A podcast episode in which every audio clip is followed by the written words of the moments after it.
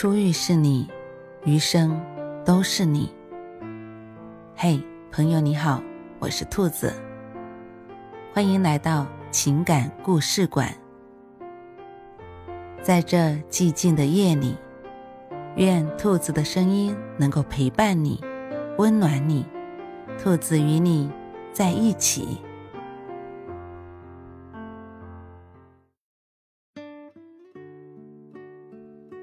五十一封求爱信。去年年底，姑父来电话，让我无论如何抽空回乡，为表妹小芳的婚宴捧捧场。当时我随口问了一句：“新郎是谁？”姑父呵呵笑着答道：“到时候你就知道了。”小芳的婚宴设在他们学校大食堂。前来贺喜的人很多，热闹非凡。当我第一眼看见新郎官，一下子就愣住了。新郎官张勇老师，不就是姑父死也不同意的那位小伙子吗？看着乐坏的姑父忙前忙后的接待客人，我一头雾水。张勇老师这门亲事。小芳曾出面请我做过姑父的思想工作，姑父也曾私底下找我劝说小芳。这对父女想当初为这门亲事差点闹翻了脸。席间，我按耐不住内心的好奇，偷偷询问姑父让步的缘由。姑父摇摇头，饮了一杯酒，啧着嘴巴说。这是我的错，要不是那五十一封求爱信，我真不知讲到何时，差点毁了一段好姻缘。姑父说着，指了指新郎新娘桌上一个鼓囊的红纸包。小芳是姑父的养女，生下来三天，亲生母亲就因产后大出血死了。为生养孩子的姑父母。就把小芳领养回来，给她常人家双倍的爱。小芳从小十分听话乖巧，乐得姑父母逢人便夸。小芳十九岁师专毕业，分到乡村中学教书，也渐渐从乡邻的口中知道自己的身世。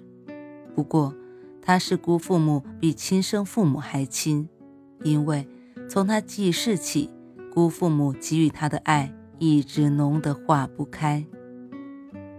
小芳教书两年，渐渐爱上了和他一起工作的张勇老师。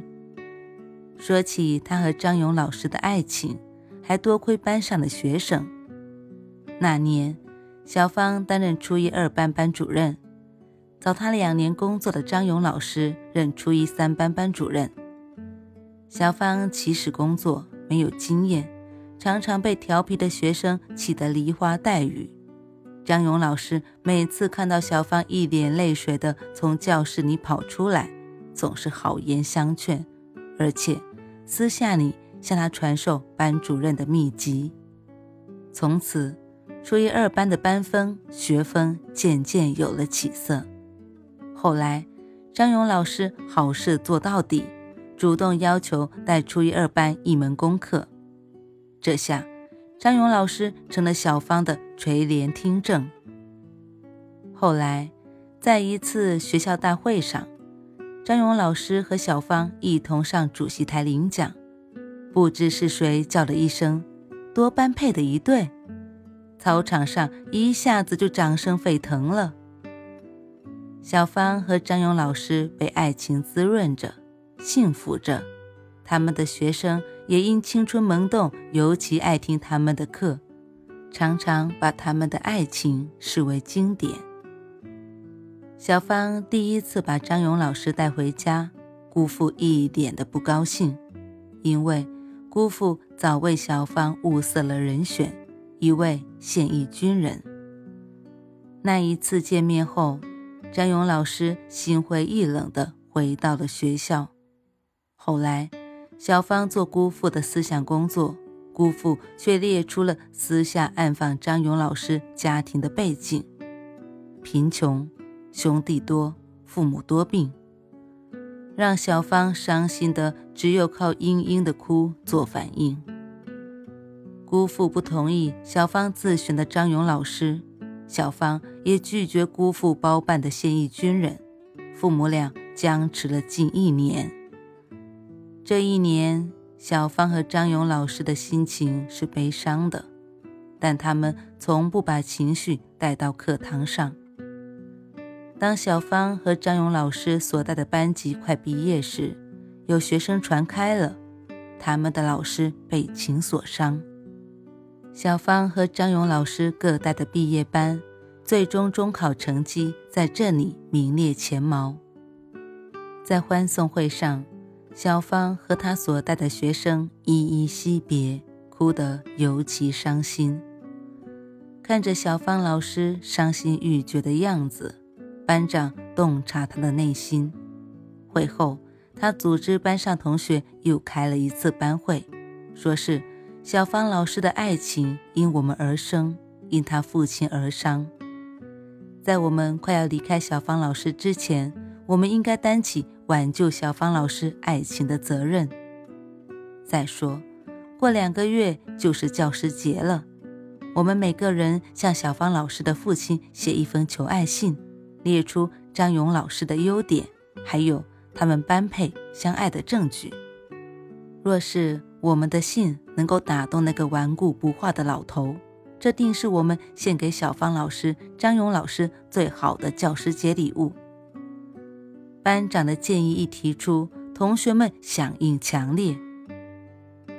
那一年九月十日，姑父收到一大包信，他带着疑惑和惊奇看完一封封信后，顿时老泪纵横。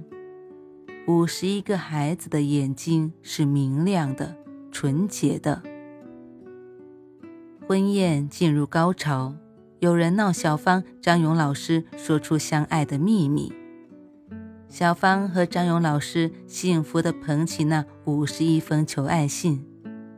小芳声音颤颤地说：“我们的爱情是学生为媒，是他们用爱的言语打动了我父亲。”一旁的姑父虽耷拉了一下头，但他脸上。还是洋溢着幸福。小芳和张勇老师的爱情在乡村成为美谈，那五十一封求爱信更成了一个经典的故事，因为那是青春与世俗抗争的胜利，同时也是学生献给老师最美、最感人的礼物。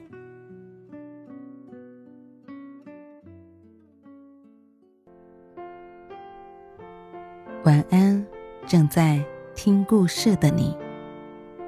如果你喜欢兔子的声音，或者喜欢这个情感故事，别忘了多点赞、多评论、多打赏哦。兔子感谢你的支持和鼓励，祝你晚安，好梦。